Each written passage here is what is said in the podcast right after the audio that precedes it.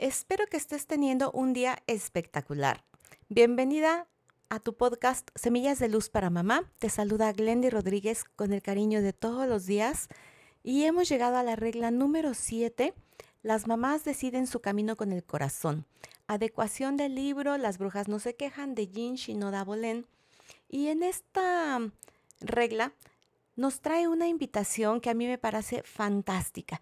Resulta que cuando tú eliges desde el corazón, las acciones que tomas van a estar regidas por la alegría, por el contento, por la serenidad, por todo aquello que solemos asociar a nuestro corazón, mientras que las decisiones que se llegan a tomar desde el miedo, pues van a estar cargadas de angustia, de desesperación, de frustración, de desagrado, todo aquello que de pronto nos va a agobiar y no nos va a permitir que tengamos esa armonía, que transformemos esa relación, que es precisamente lo que estamos trabajando en este podcast, que tú puedas cambiar eso que estás viviendo ahora con tu hijo adolescente por una mejor experiencia, por una vivencia en la cual ambos puedan ir juntando, reuniendo, gozando de buenas memorias, que sabemos que en el camino por algo está esta, esta regla, ¿no?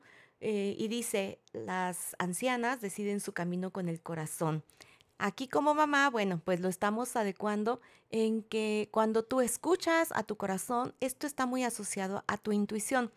Y de esta forma vas a estar apelando a tu sabiduría interna.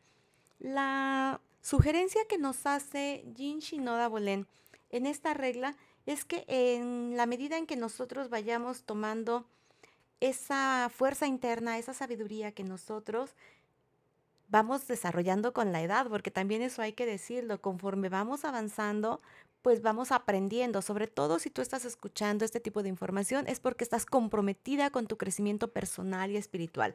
Y así como te decía, la sugerencia de Jean es que cuando tú sepas cuál es ese sendero que, que viene de tu corazón, tengas la valentía de continuar a través de él. Me parece una sugerencia fantástica de parte de, de esta autora para que nosotros podamos seguir evolucionando y sobre todo la relación que tú tienes con tu hijo adolescente se vea fantásticamente transformada. Recuerda, es un camino, es un proceso, es un trabajo de todos los días y a mí me encanta acompañarte estar contigo para darte estas semillas de luz para que así juntas hagamos una experiencia de armonía en tu familia.